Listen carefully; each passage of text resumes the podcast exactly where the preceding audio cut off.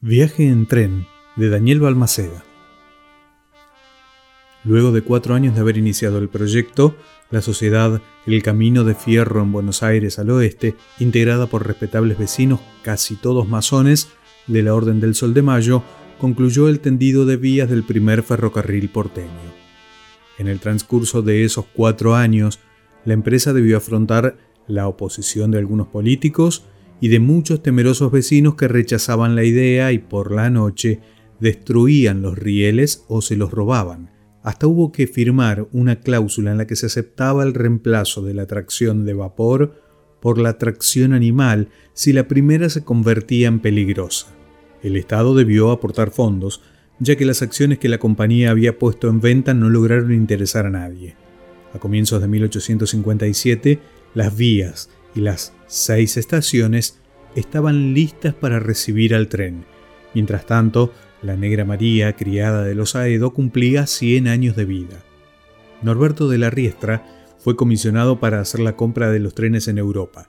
Como resultado de su gestión, dos locomotoras construidas a mediados de 1856 en Leeds, Inglaterra, algunos sostienen que habían sido utilizadas para el transporte de tropas en la guerra de Crimea, cuando en realidad eran nuevas, llegaron a Buenos Aires el 25 de diciembre de 1856.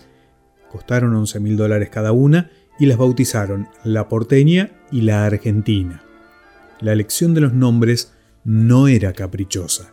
En esos momentos, la Buenos Aires de Bartolomé Mitre se enfrentaba a la Confederación Argentina de Justo José de Urquiza y el poeta Carlos Guido y Hispano promulgaba en su trova He nacido en Buenos Aires, ¿qué me importan los desaires con que me trate la suerte? Argentino hasta la muerte, he nacido en Buenos Aires.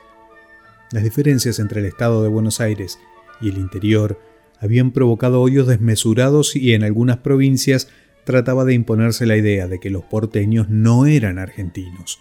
La llegada de las moles de hierro en el vapor Borland sumó un nuevo problema para los empresarios. Había que transportarlas, Pesaban entre las dos 31.500 kilos, desde el puerto de Retiro hasta la flamante estación terminal Plaza del Parque, ubicada donde hoy se encuentra el Teatro Colón. En un principio había sido un basural y luego parada de carretas. Se sumaban además los 5.000 kilos de cada uno de los cuatro vagones de madera de pino con armazones de roble y siete ventanas.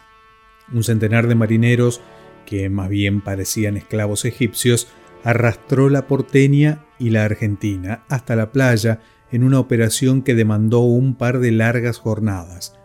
Desde allí, durante cuatro días, carretones tirados por una docena de bueyes las llevaron hasta la estación y las pusieron en sus carriles.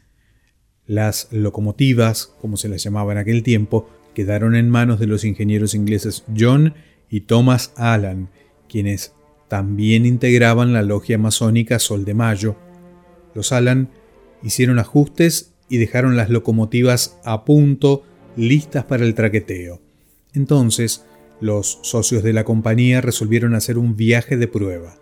El viaje experimental se inició el 6 de abril en la estación Plaza del Parque. Salvo dos pasajeros, ninguno había viajado en tren hasta ese día, pero los temores desaparecieron cuando la Argentina, con sus dos vagones, cubrió los 10 kilómetros y arribó a la terminal en los campos de Floresta, luego de hacer escalas en las estaciones 11, Almagro, Caballito y Flores.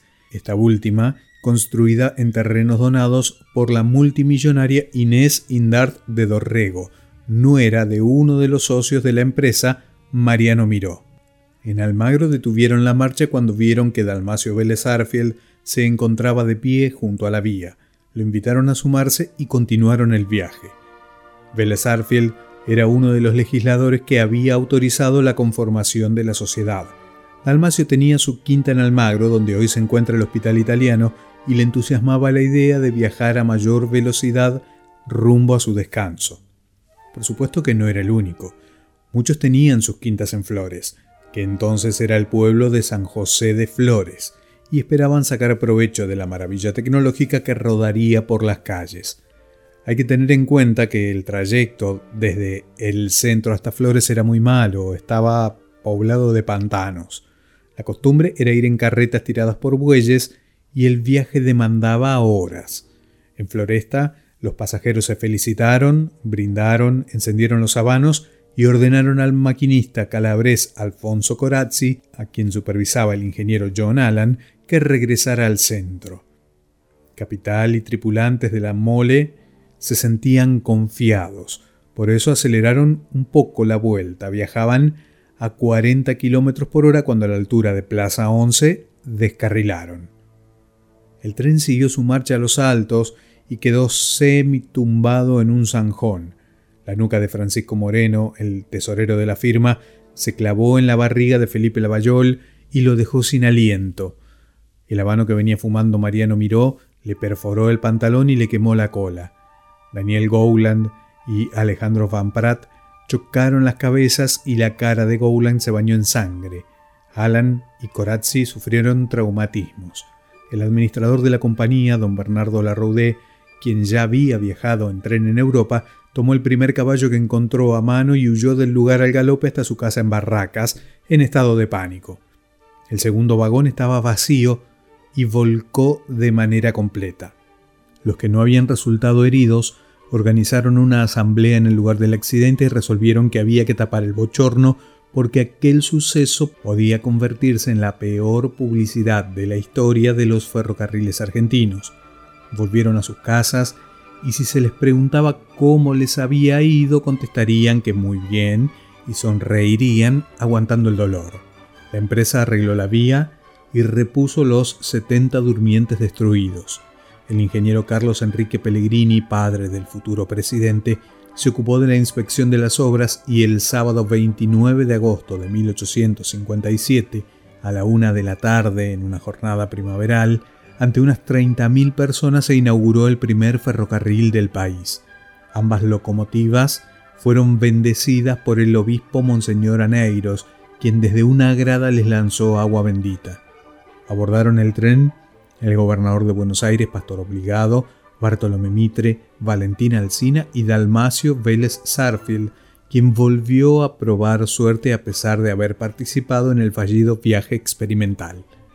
En cambio, Bernardo Larroudé, el administrador de la sociedad, prefirió cubrir los seis kilómetros del recorrido en un zaino, acompañando al caballo de hierro a distancia prudencial.